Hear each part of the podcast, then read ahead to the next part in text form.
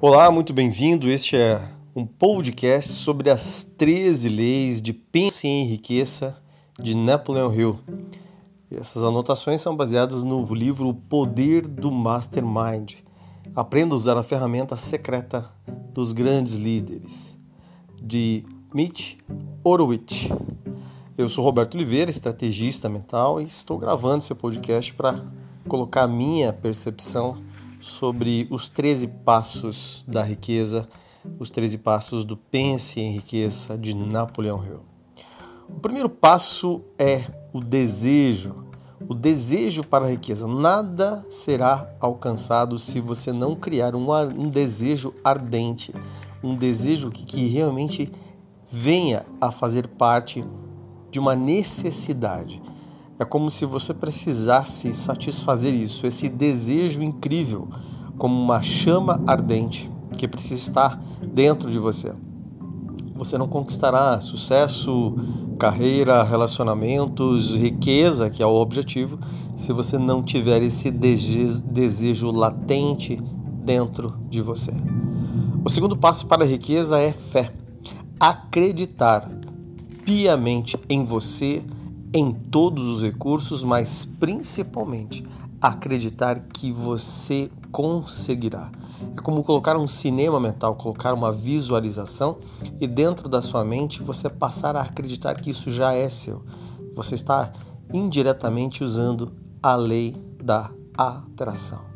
O terceiro passo para a riqueza é a autossugestão você sempre estar reforçando os comandos internos, dizendo para si mesmo que pode, que consegue, que merece, que é capaz.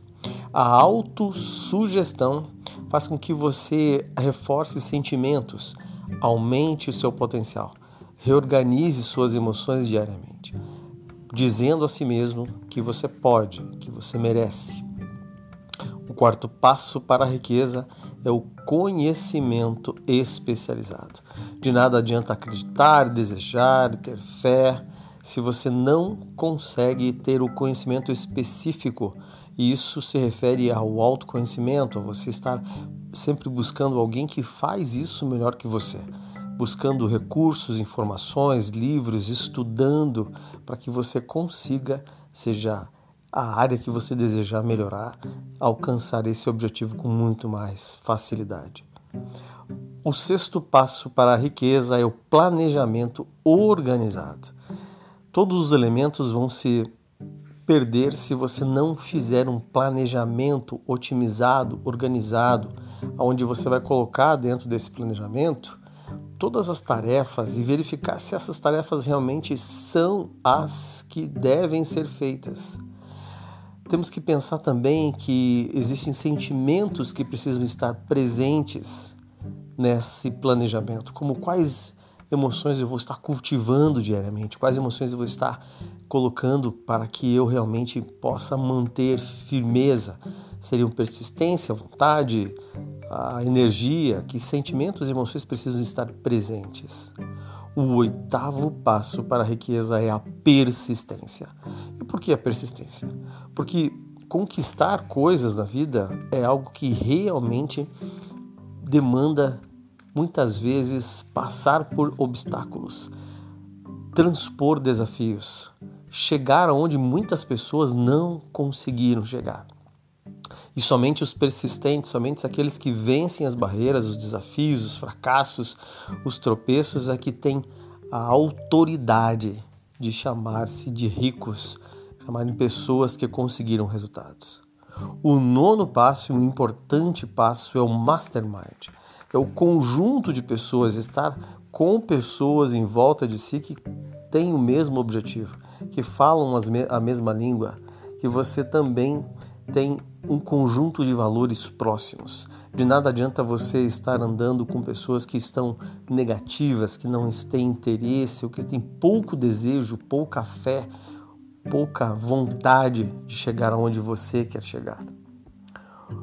O décimo primeiro passo é a mente subconsciente. É você. Perdão, o décimo passo é a transmutação sexual, ou seja, você ter um desejo tão forte e nesse aspecto trabalhar com a chama ardente de você transmutar. Esse desejo é aquele desejo tão, tão, tão ardente, a emoção de você estar irresistivelmente apaixonado por esse objetivo. Principalmente o motivo de você estar presente em todos os momentos. O décimo primeiro ponto, a mente subconsciente para a riqueza. Você utilizar o poder das suas crenças internas, utilizar o poder de você programar a sua mente para que isso aconteça. O décimo segundo passo é o cérebro, é o uso adequado da sua fisiologia, é o uso adequado de você utilizar dentro de, de você a possibilidade de você melhorar a sua capacidade intelectual, de melhorar a sua capacidade de absorção, de melhorar a sua capacidade de estar mais atento com as suas âncoras, sejam elas físicas, visuais ou auditivas. E o décimo terceiro e último passo é o sexto sentido, ou nada mais, nada menos de que estar tão presente no momento em que você consegue, com esse estado repleto de presença, se perceber plenamente intuitivo. Você perceber quando a sua intuição diz que algo precisa ser feito, que algo precisa acontecer ou que algo não deve acontecer.